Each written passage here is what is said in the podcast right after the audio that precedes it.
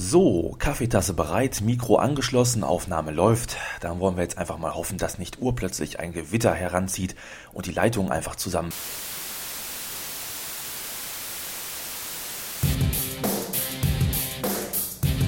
Dübels Geistesblitz.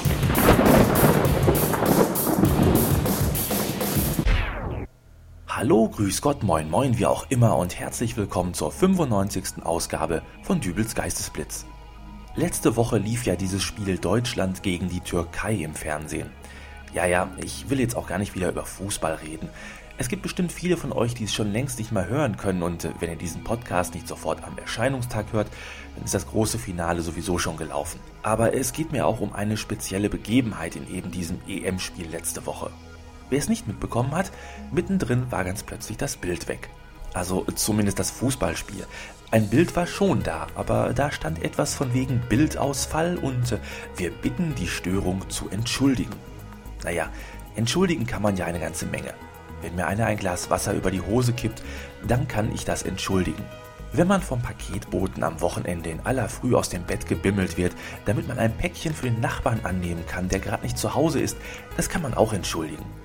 Wenn man nach einem langen Tag nach Hause fährt und eine Stunde oder länger im Stau steckt, dann fällt es vielleicht auch schon schwer, trotzdem, man kann es entschuldigen. Aber wenn ein absoluter Fußballfan mit Kriegsbemalung, Deutschland-Trikot, Tröte und Wimpel und allem, was er braucht, auf der Fanmeile steht und er sehen will, wie die deutsche Nationalmannschaft das gegnerische Tor zum zentralen Sammelplatz für Fußbälle umfunktioniert und plötzlich macht es Pitch und da steht nur noch, bitte entschuldigen Sie, das geht nicht. Das ist in etwa der gleiche Effekt, als wenn ein brünftiger Elch auf der Suche nach einer paarungsbereiten Elchkuh durch Schweden irrt und nach tagelanger Suche endlich eine willige Partnerin gefunden hat. Sie reibt sich aufreizend an einem Baum, er fängt schon mal mit dem Paarungsritual an und das ist bei Elchen ziemlich umfangreich. Und äh, dann kurz bevor es eben losgeht und unser Elch, der ist bereit, bereiter war er noch nie in seinem Leben und er will es jetzt und er will es hier und eben kurz bevor es losgeht, hält die Elchdame ein kleines Schild hoch mit der Aufschrift, bitte haben Sie noch ein wenig Geduld. Ihr findet, das ist ein doofer Vergleich? Nun, ich nicht. Denn es gibt eine Sache, die uns vom Elch unterscheidet. Das Internet wo sich der Elch noch über die Nichtverfügbarkeit von WLAN im schwedischen Wald ärgert, weil er nach der Abfuhr durch die Elchdame zur Entspannung ein paar erotische Fotos von leicht bekleideten Elchschönheiten auf den Seiten von ikea.de betrachten möchte, kann sich der Fußballfan in der Stadt freuen.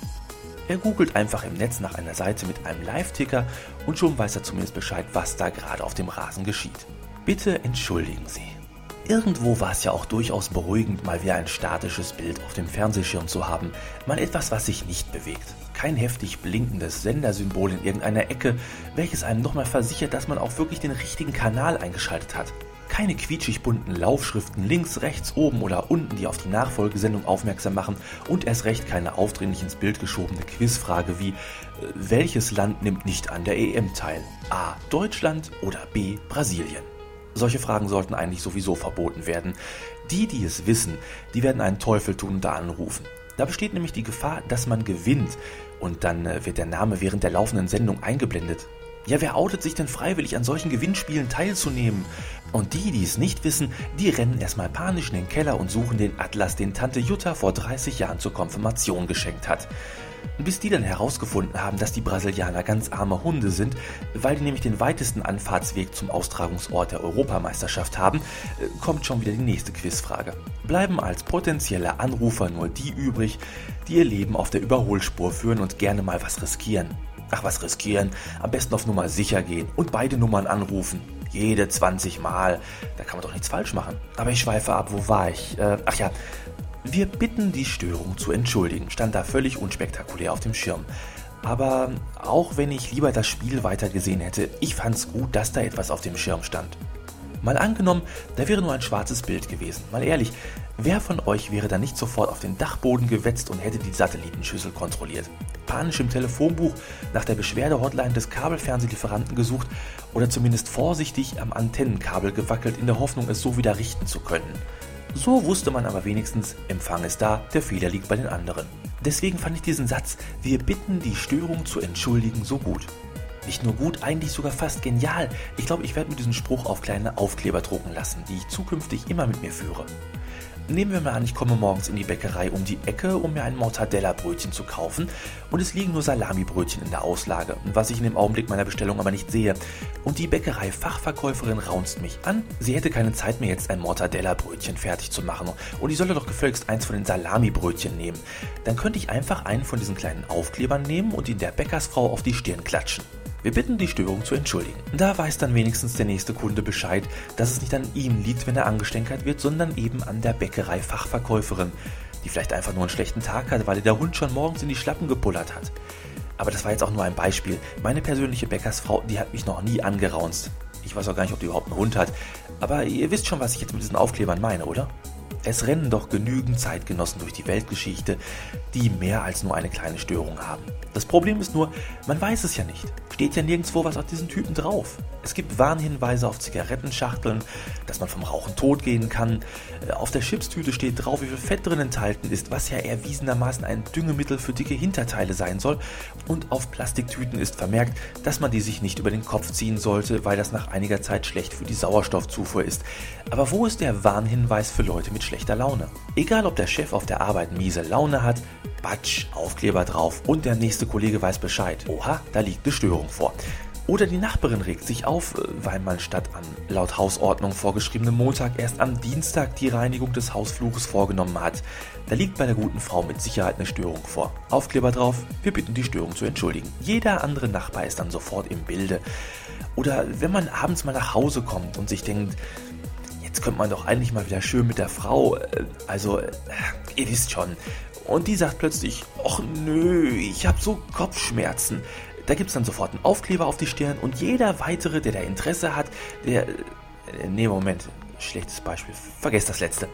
Aber im Großen und Ganzen hätte ich mir das so vorgestellt. Und das wäre mein kleiner bescheidener Beitrag zur Rettung der Welt für diese Woche. Naja, da war die Störung während des Fußballspiels doch noch für was gut. So, dann beende ich mal diesen sehr kurzen Geistesblitz für heute äh, mit einem Lied aus dem Podsafe Music Network. Rescue von Seabird. Wir hören uns nächste Woche wieder. Bis dahin, alles Gute, euer Dübel und tschüss. I'm pushing on daisies. I wish they were roses. I feel like I'm drowning,